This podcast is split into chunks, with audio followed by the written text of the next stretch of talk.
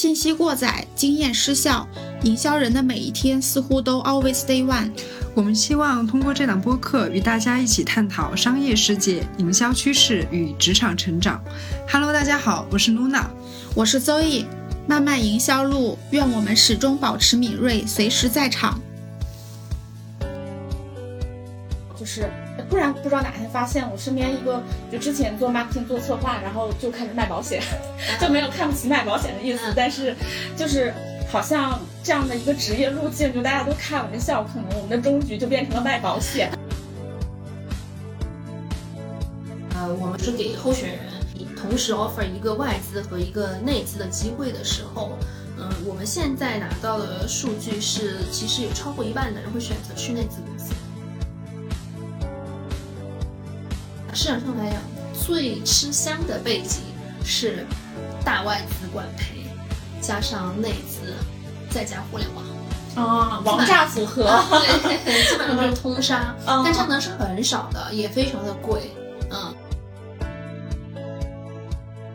我们现在民民企这个客户一来就问。这个人拿多少预算，撬动多少资源，ROI 是多少？他以前对啊，他以前花了两个亿，那你觉得这个销售是因为他本身的能力，还是因为他花了两个亿这个，比如说 campaign 撬动的东西？你那一次的客户就是会很现实。哦，大家好，我是 Zoe，今天的当班主播。那今天我们想要聊的话题是中层营销人的自救指南，这个也是一个非常呃现实且 尖锐的一个话题。那为什么要做这个选题呢？是因为，嗯，其实大家有深刻的感受到，这一年也快过完了。那在这一年经济下行、裁员，其实都是一些当下的热门话题。呃，那针对这个选题。那我们请到了 Smart Talent 妙贤咨询的商务总监 Cloris 啊，我们一起来聊聊中层营销人的出路。呃，如果喜欢我们的节目的话，可以点击订阅，不错过我们每一期更新。如果你有任何关于营销上的问题，呃，也可以在 Show Notes 或者评论当中找到我的微信，我们做进一步的探讨。啊，那么就先请 Cloris 跟大家打声招呼吧。啊哈喽大家好，我是第一次参加这个呃，就是呃播客的录制，我也很开心，然后能够就我自己的一些经验吧，然后跟大家去分享一下关于我们呃这个市场人也好，营销人也好，他们在呃职业端的这样的一些反馈和现在面临的一些困局。嗯，好，呃，那 Cloris 可以先简单介绍一下你个人的从业经验，还有你的这家。公司 Smart Talent 妙贤咨询的一个主要业务嘛？嗯，其实说来也巧，我们之前其实没有沟通过。我最早是做 marketing 出身的。嗯嗯，对，我是呃毕业的时候第一家公司是在一家呃内资的这个 fashion company 做他们的海外的市场的专员，当时是管培生进去的。嗯，跟 marketing 也有一些结缘，但是呢，比较遗憾的是我没有在这个赛道坚持下去，然后就后来转做了这个呃猎头，然后一做也。也小十年了吧？现在，呃，主要我们其实因为这个公司是我自己的创业公司，那在这之前的话，我一直在这个大厂，就可能五百强的这种呃人力资源企业，嗯，做呃就是团队的一些管理啊，都在猎头这一块儿，所以主要其实真的呃职业都是在跟人打交道。和帮呃，其实就帮人找工作，对，嗯，在这样一个赛道去深耕。那我们主要其实做的比较多的，我自己的资源可能。呃，很多都是在市场营销这一块儿，但其实我们知道，其实呃，整个 marketing 它的定义现在已经非常广了，对吧？其实它有线上的、线下的，然后其实呃，你只要是涉及到呃，跟这个呃品牌呀、营销啊，包括传播呀、投放相关的，很多我们其实都是在 marketing 里面。嗯，对，所以我们主主要就是呃 focus 在这一块儿。那其他行业 wise 来讲的话，其实我们做的消费品比较多，消费跟零售，然后包括现在的一些出海。所以其实，在海外的 marketing 是我们今年发现呃比较大的一些需求。对，这个也是，我作为 agency 也发现了，大家都在讨论出海。行，那你是作为一个猎头啊，你应该对当下的这个整个的这个 marketing 行业的就业市场会有一个比较深刻的感知。那咱们先聊聊你自己感觉今年是一个什么样的一些状态？就是我个人，我自身就是有感受到，啊年初的时候，那个时候大家都在讨论，就是 CM 被裁员，然后呃有的就是可能会去啊转行啊，有的就是呃接一些私活啊这样子，然后包括我自己身边也有就是。突然不知道哪天发现我身边一个就之前做 marketing 做策划，然后就开始卖保险，就没有看不起卖保险的意思，但是就是好像这样的一个职业路径，就大家都开玩笑，可能我们的终局就变成了卖保险。然后我自己虽然说是身为一个九零后的营销人，我也感觉到有这个中年危机了。对，你可以先聊聊说你感觉这个市场目前的这个就业。环境是呃，因为你刚刚提到你九零后，其实我也是九零后，我们呃现在已经在一个非常尴尬的阶段了，我觉得。然后我身边其实很多做 marketing 的，因为我刚做猎头的时候做呃这个 marketing 就已经接触到当时呃可能他才就我接触到的候选人呃可能当时还不到三三十岁就已经年薪一百二十万了啊，做 marketing 的人，嗯，对的，嗯，但是呢。这几年就是今年吧，这两年这个感觉尤其是非常明显，呃，就是分层比较严重。嗯，这种年轻的 potential 的九五后吧，比如说其实也有做的很好的。但我们超过像我们这种三十岁 往上的姐姐，这种就比较难了，因为我身边有很多做 marketing 到了可能 senior manager 或者是 director 会有一些困局，因为本身的薪资其实不便宜啊。但今年尤其随着我觉得经济的一些周期很正常，它会有一些变化啊。但可能我们很多的品牌。呃，在这个阶段没有办法去支付起这么贵的 marketing，因为毕竟 marketing 是花钱的。对，是的，是的，花老钱儿了。对，对的，就是这个这个钱呢，又不是说它能够像销售一样立立竿见影。对，所以另外一个趋势就是我们从招聘端来看的话，大家，你这个用人方客户在去找 marketing 的人的时候，他会更多的去关注你的是否有业务的导向。啊，他会去看你的 ROI，然后你所有的投放，它都要跟业绩相关了，相挂钩，而且你的 bonus 是会跟公司整个的销售业绩去挂钩的。其实这个以前我们不太会碰到，嗯，就我刚从业的那几年，但这两年尤其的明显，尤其是随着呃，因为因为其实有一些阶段是整个生，因为我做消费嘛，消费零售就在这个领域里面去看，呃，因为生意是前几年。呃，从线上转线线下转线上特别明显，所以大家会去呃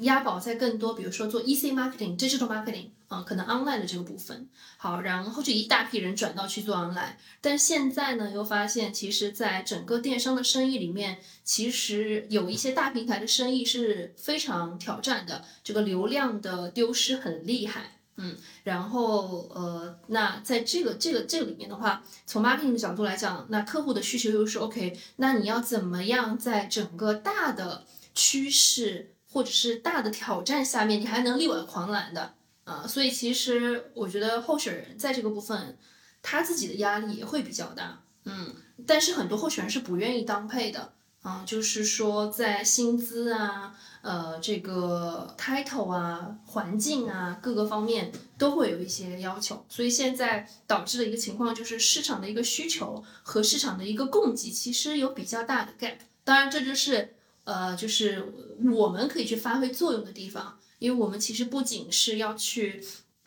呃，引导我们的客户，给他们一些市场真实的一些反馈。同时的话呢，我们其实作为我们候选人的这种呃专业的，我觉得是嗯职业陪伴吧，就职业规划陪伴，就我们也会帮他去一起度过这样的一些难关。呃，marketing 的候选人相比其他的 function，我觉得是贵一些的，嗯，真的是贵一些的。嗯，然后刚刚其实 Zoe 有讲到，还有几个点是确实我们也发现的，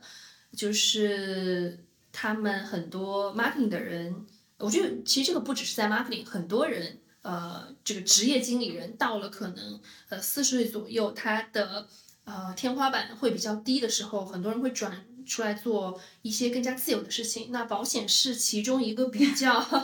比较对对对比较自由、比较比较突出的一个行业吧。因为去认识保险的人其实赚了不少。是的，嗯，因为我挖过做保险的一些人，嗯，他们就是又自由又又可以赚，嗯，对的。所以很多的人他积累了很多人脉之后，就转这个做这个行业。保险是其中一个出路。还有的话，因为我有一些 CMO 的朋友，呃，这个。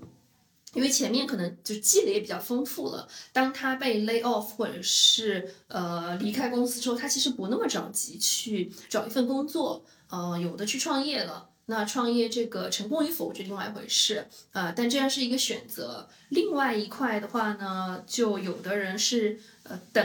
然后等着去找市场上的一些比较嗯大型的，就还是想回到这种，比如说嗯 typical 的传统的大外企的也有啊，但我看到的其实成功的不多，嗯，基本上我们有有十个里面嘛，可能只有一两个是真的最后回到大外企的。啊，大部分还是在这呃这风雨中飘摇，因为我觉得好像就是大外企也在锁 high con，是的，不知道你是有没有这样的感受？嗯，我们其实感觉还是挺明显的，嗯，就是外资的话，它呃受到 global，就因为它可能中国对于它很多呃 local 的一些招聘啊等等的，其实它没有那么大的权利。基本上还是要听 global 的一些这个指挥，呃，所以我们就会看得到，可能比如说很多公司啊，今天好像都还呃这个很正常，那明年整个业务就裁，明天整个业务裁掉，是的，是的，整个部门也没有了。对我们，这个我们我们我们的体感就是基本上呃每两个星期吧，啊，我们都会有就是行业里的朋友来说，OK，某一个大公司某一个业务线，比如说卖掉了。或者直接就裁掉了，基本上一个月我们会听到至少两三个，嗯，就然后就会有一大批的人出来，嗯，确实，你刚才我觉得是一个比较就是在一线视角的这样的一个呃感受啊，那可以再接着去聊一聊，就是嗯，像我们以前所说的做 branding 做 marketing，它其实是啊，尤其是对于外企来说，它会分的比较细，嗯啊，因为。我觉得它这几个岗位可能对于人的这个能力模型的要求不太一样。那我觉得可就是做 branding 的话，对于个人的这个能力模型，可能更多的是偏重于审美啊、创意啊、洞察能力啊，还有这个底层逻辑思考能力。那对于就是 marketing 这方面，就是我感觉可能会更侧重于他的这样的一个啊生意思维，然后对于数据的这样的一个敏感度，还有对现在各种流量玩法就是不是就是了然于心的这样一个状态。嗯啊，那你。就是个人感觉，就是像 branding 和 marketing 这两个岗位，对于个人的能力模型有要求有什么不一样？那如何判断说，我想要去呃找一份工作，我是要看 marketing 岗位呢，我是还是看这种 branding 的方向呢？嗯，呃，其实从因为我们看的比较细，这个人能做 branding 还是能做呃 marketing，其实从他一开始的时候就基本上路子是定好的。嗯，我们从我们的角度，比如说拿可能消费或者是美妆客户的这个品牌来举例的话，其实它 branding 更多做的是它啊呃，比如说产品项的，就这个产品它的早期呃怎么样去上市，怎么样去定位它的整个 NPD，然后它怎么做，它可能前期的这个 new product launch。嗯的这样的一些 scope，但是我们可能如果是说说呃营销的话，它更多是怎么样把这个产品推向市场。对，那它的 KPI 考核就是不一样的。嗯，但还有一个呢，就是我们现在很多的客户，尤其是内资客户，嗯，会比较的呃落地，然后他可能要求的是说把这两个人其实要揉一块儿。啊，因为大家讲究的都是要这个降本增效，对的吧？我都我要找的人就是既要又要还要的，但是我给得起钱，我有这个 h a c k o n 那这个部分很多外资现在是比较缺少的，这也是为什么我们看到，呃，很多外资的候选人现在愿意呃流入民企啊这样的一个一个契机。那他们基本上会要整合营销，呃，就是可能更多的或者是在 marketing director 的角度来看的话。嗯，我们做的 marketing director 的角度，其实基本上就是看两块背景，一块的话，大部分其实是看 product 出身的，就是要看产品出身的。呃，因为大部分的消费品，他们还是觉得我是以这个产品力是非常重要的，所以我一定要有好的产品，嗯，去做。所以当一个公司它如果 marketing director 是产品出身的，那他一定是非常重视产品本身的东西。嗯，但我们也有很多的客户，呃，他的产品已经有了，他完成了从零到一的这个阶段，他会更加注重说，OK，我的产品要怎么去触及和打动我的消费者，那他可能更多的会选择用营销背景的人，就他的比如说投放啊、PR 啊，他更多的这个 media 的一些资源，更怎么去做 trade，怎么去背更多的销售。嗯，所以他们的能力维度的话，其实，在他们跨入这个行业的，呃，第一天，他的选择其实基本上就已经呃确立了他之后的一个走向。当然，这个只是说从我们猎头的角度来看，因为客户花钱给我们，他想要的就是立竿见影的事情，然后他没有这个耐心说，OK，你是做 product 的，好，我给你机会去做 PR，没有的。而而是说，你今天如果是做电商营销的，OK，那你今天来了，你就是要帮我去投流，OK，我的抖音，我的天猫，我要达成什么样的一个业绩？嗯，所以我们，我我觉得可以可以建议我们，嗯，junior 一些的这个 marketing 候选人的话，多去做一些尝试。嗯，当然可能 senior 一点的话，他如果是通过猎头去找工作的话，可能他的发散的这个度就没有那么高，因为毕竟其实。呃，客户付钱，他就是想要看到很快的结果的。嗯嗯，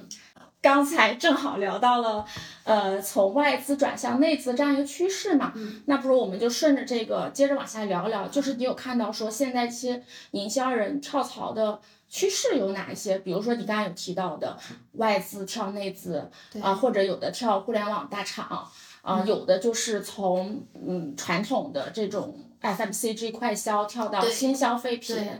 啊，一个是现当下的这样的一个趋势是什么样的？那再有一个就是会不会有这种水土不服的情况？嗯，然后以及怎么去克服这种水土不服？嗯嗯嗯，其实我觉得，嗯。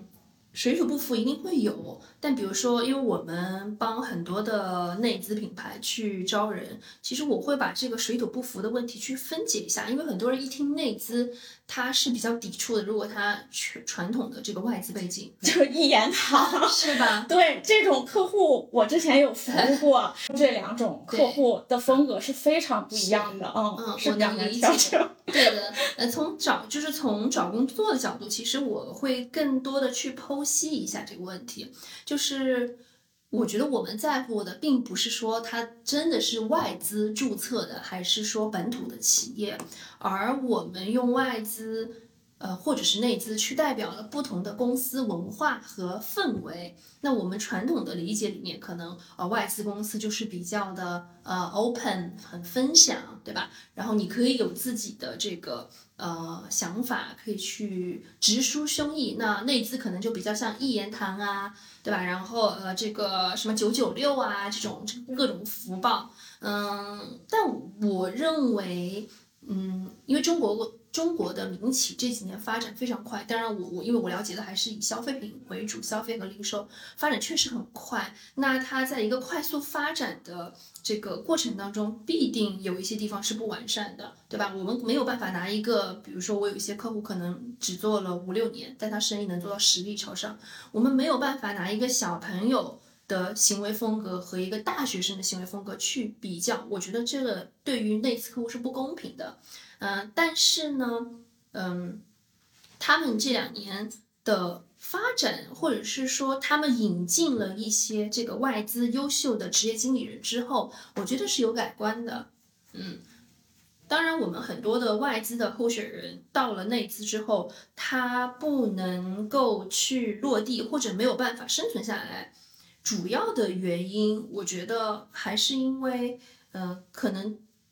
自己就是我，我一方面是土壤的问题，对吧？一方面可能我觉得土壤有一些土壤它确实也没有准备好，或者是说不够 match。那另外一方面，其实嗯，候选人他可能自己也没有想清楚，我自己最看重的是什么。嗯，当然那几年可能有的选，那这两年的话，呃，很多人就会去舍弃一些呃可能不那么核心的需求了啊。而且我们可以呃看到的明显的就是很多候选人他。的这个压家庭的压力是比较大的，或者说他真的想通了，呃，然后看得到未来的一些趋势，那去选择现在去到一些内资，我我就我反而觉得其实是一个好的好的时机啊。然后相互彼此，因为就像两个人谈恋爱是一样的，其实都要磨合嘛，对吧？那如果你想一个男的，他对所有女的都是这种叫中央空调，那他其实也不是说呃有那么高的价值。嗯，对，所以我觉得候选人现在在去选择从外资到内资的时候，可以更加综合的看看。而且，老实说，我们聊了很多的 marketing 的候选人，现在内资的呃品牌在 marketing 的某一些维度其实走的是非常快的，嗯。然后他们的这个做生意的形式和风格也都呃不太一样，确实人家能够在很快的一个呃，他他能够很快的随着经济和趋势的一些变化，马上做出生意的一些调整。对对对，这个我特别感同身受。像这种内资的客户，他一般就是说现在的营销风口他会抓得非常的快，嗯，然后外资的话，他们已经。就有点这种温水煮青蛙的这种感觉，不过我个人觉得好像就是在外资的话，更更多的是一个萝卜一个坑，嗯，就是你只要做好你分内的事情就好了，嗯，然后内资的话，它是要你短时间内拿结果的，是，嗯，对，然后它对人的综合的这个能力的要求也比较高，嗯嗯，不低其实，对，而且内资现在好像就是在薪酬方面好像比外资更有竞争。力了吧？嗯，我觉得反正钱不少吧。嗯，钱不少。对的，我们其实说来，最近可能最近半年吧，呃，我们手上，当我们同比如说给候选人同时同时 offer 一个外资和一个内资的机会的时候，嗯，我们现在拿到的数据是，其实有超过一半的人会选择去内资公司。嗯嗯，对的，嗯，因为。我觉得钱是一部分啦，就他们愿意给的一个薪资，能透露一下是什么样层级，是一个什么样的？嗯，我们我还是只能拿消费品来举例，嗯，可能，但这个也根据它的这个生意规模，我想增幅吧，啊，今年的话，可能内资公司还是能给到百分之三十以上的增幅，啊，但是但是外资很少，我今年做的基本上百分之十左右吧，然后平跳的也很多，当配的也很多，嗯，当配的非常多。嗯，因为当当配的都很贵了，他可能是从比如说三百五十万，然后可能接比如说两百多万的 offer 去上班的。嗯嗯，哎，刚刚有调谈到这个外资转内资嘛？那其他的，比如说呃，有没有这种消费品转互联网啊，或者是这种呃互联网大厂？我好像目前只想到互联网大厂，上岸考公务员之类的。嗯，有，对对对，嗯，但因为其实以前前几年互联网砸钱很快嘛。嗯，就是猛砸，呃，砸了钱出来之后呢，这个很好笑，就是我们经常，嗯，面试候选人，他们都就很多人跟我讲，我是阿里最年轻的 P 六，我是阿里最年轻的 P 七，然后我是什么什么子业务最最最什么的，嗯，大家以前还是会有优越感啊，但是现在就大才特才，然后就是我觉得最好的老师就是市场了。嗯，然后泡沫退去，看谁还在裸泳。对对对，这个 这个市场这个巴掌打的也是非常的响。嗯，然后算是一个教育的过程吧。啊，因为本来就我还是觉得，因为经济发展很快，它有一些泡沫，呃，确实不是真实的样子。那现在其实大家，我觉得趋于理智吧。然后很多消很多这个互联网的人出来，嗯，我觉得。找份工作肯定是不难的，嗯，因为很多人确实我觉得背景很不错，嗯呃，但是可能要要去看的就是互联网的这个思路和他的擅长的点，到其他的行业是不是能够落地。我们的客户还是喜欢看互联网的，就有一些这个内资的公司，他们还是愿意看互联网加其他行业这样复合的背景，因为因为互联网的人其实给我们的比比如说我们的标签可能就是呃这个九九六。对吧？然后这个也是很耐操的，嗯，他已经经过了民企，因为我们讲的互联网大厂其实都是内资公司嘛，他已经经过这个这波民企的洗礼了，所以他不会有文化的一个 gap，他只会觉得哦，这里还挺轻松的，嗯啊，对，因为我自己没有在互联网公司工作过，我比较好奇，就是比如说你说快销人，就是做 marketing 的这些人，嗯，他跳到互联网之后，他。就是他需要思维上面有什么样的一些转变？呃，因为消费品的话，其实还是快消，其实节奏还是挺快的，而且它是 to C 的，它其实做 marketing 要去呃跟着这个对市场的一个敏感度和接受变化的这个程度要求是比较高的。嗯，然后他们去互联网公司，比如说会去哪一些？基本上还是去一些电商的这个大厂。那比如说，其实像呃阿里呀、腾讯啊、拼多多啊，然后包括现在有些出海。那我们的跨行业的客户对市场营销的候选人的这个嗯评价，或者他们为什么愿意用这些人，嗯，主要是因为第一，他觉得快销的人是够洋气的。对他希望给自己的本土企业 增添一些新的风采，这是第一个点。然后第二个点的话呢，确实大部分的快销人，呃，尤其是早一批，比如说大外资的管培生，他们是受过非常良好的系统性的市场营销的训练的。嗯，这个在目前的这些呃内资，他可能还没有这样的氛围去培养这样的人。对，内资就是我，我特别快，我拿来我就要用。所以的话呢，呃，内资其实也希望去借鉴这样这样的一些市场营销的人的这个呃精力和资源，然后在内部去培养更多，就是其实是学习嘛，学习他们的这样的一个系统去培养。对，这是第二个点。嗯。然后呃，第三个点的话呢，确实是因为，嗯，就像刚刚讲到的，因为快销的节奏是很快的，然后这些人是真的打过仗的，而且是在高压下打过仗。呃，市场上来讲。最吃香的背景是大外资管培，加上内资，再加互联网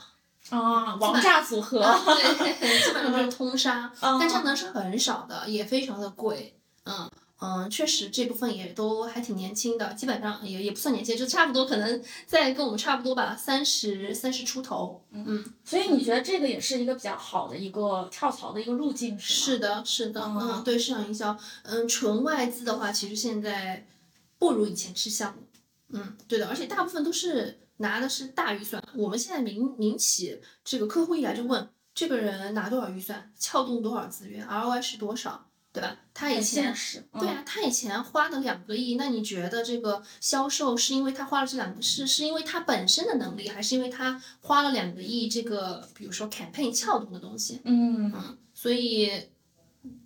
你内资的客户就是会很现实。那我觉得其实这是对的啊，因为你大部分呃，你首先得有生意，你要生存了，然后别人才看得到你的品牌，你才有可能百年。对对。很好，刚才分享的这一点特别好。刚刚有聊到了说咱们的这个职业发展的路径啊，那咱们现在就是聊一聊说啊，中层营销人，就比如说三十五加左右的这一类营销人，他面临的职场困境，嗯，大概有哪些？就比如说像这种啊，职业倦怠，因为已经。从业了十好几年了，对你任何一个行业，就是难免都会有这种倦怠。那这种倦怠该如何调整？那再一个就是说，如何去平衡公司的目标和个人目标之间的矛盾？嗯，那公司就是刚才有讲到嘛，现在也是就是追求 ROI 的一个时代，那可能会导致很多营销人他会觉得自己就变成了这个流量的工具人，然后话语权也比较。弱，呃，尤其是会被公司的这种销售部门去各种 challenge，啊，那就是你看看有能不能就是从一些具体的这样的一些案例出发，来聊聊咱们就是中层营销人的困境以及有哪些解决的一些方案。嗯，首先我觉得其实做 marketing 它也是一个呃比较长的一个旅程。嗯，它不像我们可能还有一些其他的行业是吃青春饭。我觉得这一行实实在在做，其实可以，呃，就是随着你年龄和阅历的一个增加，它的经验是更加分的。但比较残酷的也是说，市场呢可能在这一块的认可度，呃，并不太高。我们应该是讲人才过剩吧。啊，其实，在在中国，尤其是在我们的一线的这些城市，市场营销完全是人才过剩的一个状态。对，呃，所以很多人到了三十五岁以上的时候，他会非常谨慎。而且，其实你刚刚讲到了，就是在呃，在我们的这个市场里面，嗯，你的你的创意和你的呃真正的想法，并不是一直都被。呃 value 的，嗯，对我们其实可能这个这个土壤还稍微弱了一点，所以很多人的困境是呃在于，第一呢，我的想法其实没有办法办法被认可。嗯，然后我的预算不够，对，但他并没有说，OK，你随着你的这个嗯职位的增长或者经验的增长，你就一定拿更多预算的啊。以前很多候选人是这么认为的。那一一跟我聊机会，就先问那他们预算有多少啊？那如果他们预算就是非常非常多的话，他随便找人都能做，他也不一定会找你嘛。对对，嗯，但很多人其实还是没有办法意识到这一个点，嗯，然后的话，确实现在年轻的这些。呃，九五后吧，我觉得九五后其实起来也非常快，他们对新的东西，嗯的一个适应度，他的一个 creativity 的一个程度确实会更高。然后人家确实能比我们更加班嘛，就是他他他比我们还卷，最重要是啊，因为很很多老板喜欢很卷的人，啊，对，虽然 marketing 不是说呃能卷就卷得出来，但他卷一下一定是没错的。呃，所以尤其如果是女性，因为我们在的这个行业，呃，单身单身女性特别多，超过三十五岁。我不知道你有没有听过，因为我们做做美妆的这个 GS 南京西路就叫做女子监狱一条街。哦，对的，嗯，对，我们这很多监狱。我们都是囚犯，呃，但因为因为这这个这条街上有非常多的这个呃细分领域的头部公司在这里，而且大部分是以女性的职业经理人为主，然后很多也超过了三十五岁。我还听了一句特别心酸的话，叫三十五岁之前是。人力资源三十五岁之后是人力成本，对，对，这个有有点残酷，但确实是我们在呃，只能说我们我们拿到的实际的一个市场的情况，就是说，嗯，大家在看 marketing director 的时候，可能还会看三十五到四十岁之间的，但它前提也会看，OK，你是不是有这个海外的背景啊？你是不是够快？你是不是市场营销那个味道？啊，但如果你三十五岁可能还没有做到经理的话，呃，确实你在这个，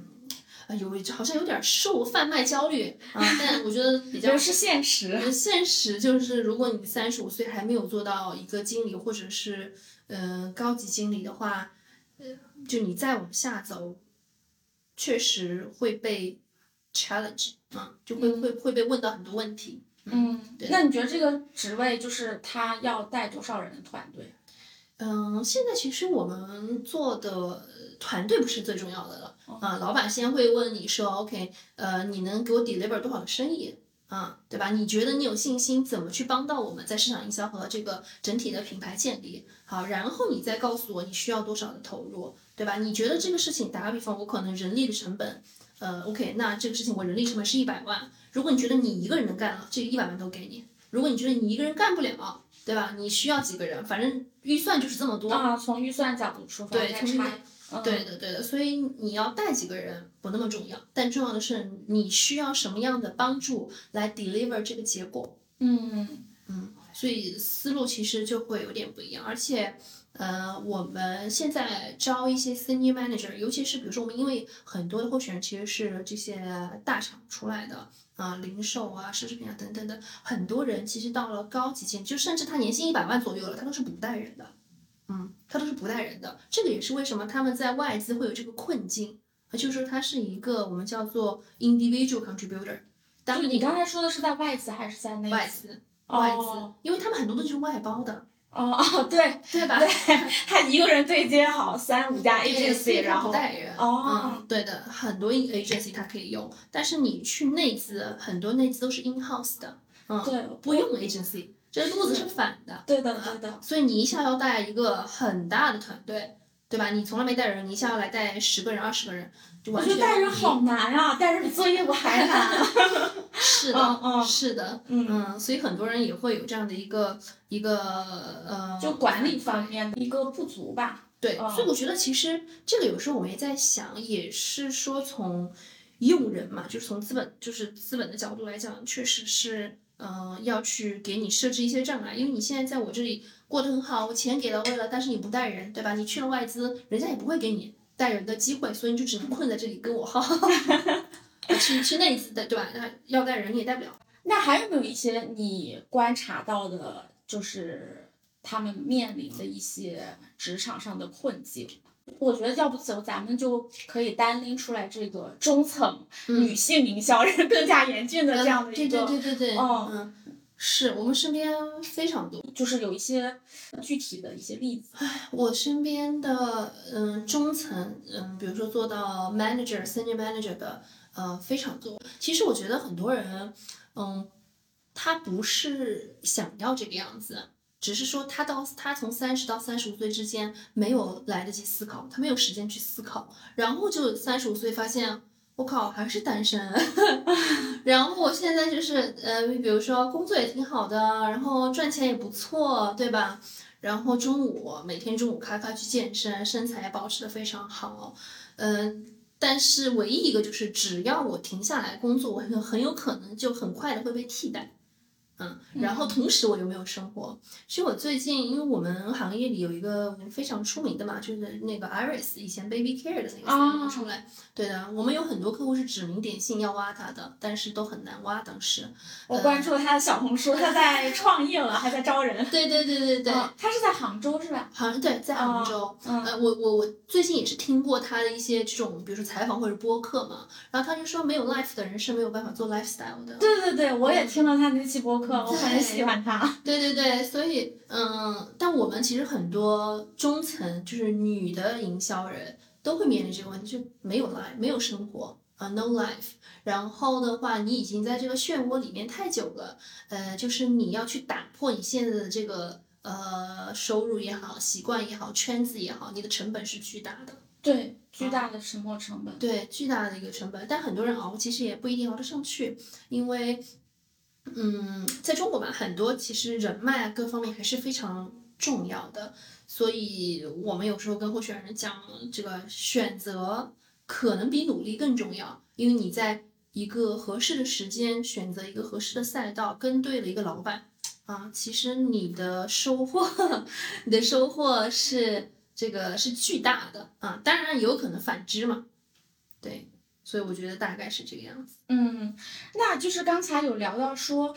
这个 marketing 是不是青春饭的这个问题啊？就是我个人感觉，就现在的营销打法，就是它是层出不穷的，而且就是比如说一个营销人，他可能有十几年的工作经验，但是我觉得他之前的很多经验就是没有办法再用了，因为这个时代变化太快了。是，对。然后你包括你现在的这样的一些营销阵地，然后电商的这样的一些玩法，它都在变。嗯啊，所以所以就是我我觉得这个就是有一个点，就是它可能就是做 marketing，它虽然是一件长线的事情，但是它好像就是每一天都是 always day one，就是每一天都像是新的一天一样。然后你要不断的去清空你的知识，然后去接纳新的知识。对对，然后我觉得这个方面，你觉得？呃，有没有一些什么样的一些建议，能让我们的这样的一些中层营销人去永远不断的去保持这套习心，保持学习能力？你们真的很累，你们好辛苦。对对对，有没有一些嗯，包括是你看到的一些啊好的案例，或者是说你自己有没有一些什么样的心得？其实我觉得看到了两种例子。嗯，首先我自己的观点呢，我觉得。就是 marketing 营销这些都不是青春饭，但是随着你的这个年龄的一个增长，你的呃竞争力往下的时候，你可能这这口饭呢，呃就是吃的比较难啊。但是我经常问我的候选人，你一定要吃这口饭吗？首先，是不是一定要吃这口饭？第二，你是不是一定要在这里吃？第三，你一定要吃的那么好吗？好，对吧？嗯，所以，所以我们就就会去讨论。比如说，我有看到一些候选人，呃，虽然他的一些。呃，案例他可能做的比较传统，一些线下呀，呃，然后可能一些比较传统的市场营销的一些打法，在我们现在，尤其比如说我们做美妆，可能来看起来，我靠，可能一些几几十年前的一些做法了，就觉得好像从来没看过。但实际上，它在有一些行业里面，它还是很新的。这是为什么？比如说，呃，我们的候选人从美妆、从快销去到药企，然后会觉得哇。这就另外一番天地，就他们会非常的呃 value 你之前的一些经验，但是也会有一些挑战啊，因为传统行业它对于新东西的一个接受度可能没有那么的快，你用最新的一些工具的会嗯，就是可能也会有一些挑战，这是一块儿。还有一块的话，我看到有一些嗯候选人，他是用他在中国或者在上海的一些经验，然后去可能打打一些下沉市场啊，就降维去打击。比如说你在中国的这一套电商经验也好，social media 经验也好，对吧？可能你拿到东南亚去做。就我刚才想说，出海就是降维打击。对呀，你把国内这一套成熟的玩法带出去再玩一遍，绝对降维。是的，别人会觉得哇哦，原来还能这样，这不就第二春来了？这也是一种思路啊。对，我们现在很多客户其实是有这么做。嗯，对的。然后第三的话就是，有的人会觉得，我以前好像就可能。嗯，一顿饭五菜一汤，我现在觉得三菜一汤也不错，对吧？比如说自己去接一些私活呀，然后去帮别人去做一些咨询，就可能不是说做的那么的前沿，但市场总还是会有一些需求在的，而且我们也会感觉。嗯，市场是流动的，它的需求是流动的，所以有时候就是可能不要急，嗯，我就不要急，就是太卷了，这个行业确实非常卷。那我觉得如果你泰然自自若，然后有自己的一个呃节奏，可能不要被市场带着去走的话，说不定也会有另外一番天地。就也好管理好自己的一个预期吧。嗯。好，那这个问题我我自己有一些心得啊，我自己感觉就是营销人该如何去修炼内功，然后不让自己被市场淘汰。啊，第一点可能就是，呃，虽然说很多岗位它是一个萝卜一个坑，但是呃，不要去做自我的限制，就是去有意识的训练自己全链路的这样的一个营销的这样一个能力。嗯，那第二个，呃，我感觉，呃。既要要要有做事的能力，要有做人的能力，就是尤其是在甲方，我感觉做人比做事还重要。对，而首先你只做事不做人，就容易变成职场的老黄牛。嗯，那如果你只做人不做事，那你每天都在向上管理。嗯，那你自己的这个能力没有前进，就是有可能会被这个架空。嗯，这个我们感觉也是比较明显的。呃，因为我们做。美妆比较多，那其实这个是出了名难搞的地方。对啊，每一点都很有共鸣。对，嗯，比如说这个，而且你像这个，这古古话可能讲吧，就是女人多的地方是非多。嗯，难搞。嗯，是很难搞的，而且我们有我我自己其实经常跟我同事在去讨论，就是可能大家都知道，比如说你招了一个人之后，你会去做背景调查 （reference check）。嗯，我我们大部分客户只会做平向或者是往上的 reference check，没有人做往下，所以这就导致了我们很多的人只做向上管理，他不做向下管理。哦，只给他的领导打电话。对，那其实我觉得。我们可以更多的去了解一下，那他下面的人是怎么看他的？对他有没有好好在培养团队呢？对吧？因为你要想这个人来帮你去发展业务，他怎么帮你培养团队？他自己的接班人其实也很重要啊。但但我发现这个是被忽略的。我做了这么多年的猎头，没有任何一个客户给我提出来说我们要做向下的一个 reference check，zero，从来没有啊。但我们就了解，但但是这个很有意思的一个点就是。大部分人离职都是因为老板的问题，大部分就我们拿到的原因最多的就是，嗯，跟老板可能不那么的匹配，不那么合适。对，所以你发现其实这里又是一个很大的 gap。嗯嗯，那你这个有没有跟你的客户去分享过这个想法？嗯，我们会去分享。其实我们会在跟候选人沟通的时候，其实就去了解。嗯，然后他向上向下，然后评级是怎么样的？当候选人接了 offer 之后的话呢，可能也会去做一些叫 side reference，就可能找他身边的人会问一问。哇，今天听你讲了很多啊，我觉得就是很有收获，非常谢谢 Clarice 给我们的一些啊真诚分享，尤其是从猎头的这样一些角度啊，一方面就是我们能看到说，呃。当下的这样的一些候选人，他们求职的这样的一个趋势。另一方面就是，呃，招聘方对于当下候选人的这样的一个考量。啊，那那我们谢谢 Cloris 的时间。呃，如果对我们的话题啊感兴趣，或者有任何的建议和反馈，都可以在评论区中留言。啊，如果有关于消方面的任何的问题或者需求，也可以在 show notes 或者评论区中找到我，跟我进一步的沟通。那今天谢谢大家，谢谢谢谢你们，谢谢。我最后打个广告，我们也在招实习生。对我们这个猎头行业这个感兴趣的，如果是二零二四年毕业的话，对，也可以欢迎通过 Zoe 找到我们。招人也可以找我。好的，好的，我把你的 GB 写在我们的 Show Notes 当中。谢谢，谢谢。对，可以留一个我的邮箱。大家如果有什么交流的，呃，欢迎大家随时给我写邮件。好，好，谢谢。好的，谢谢，谢谢。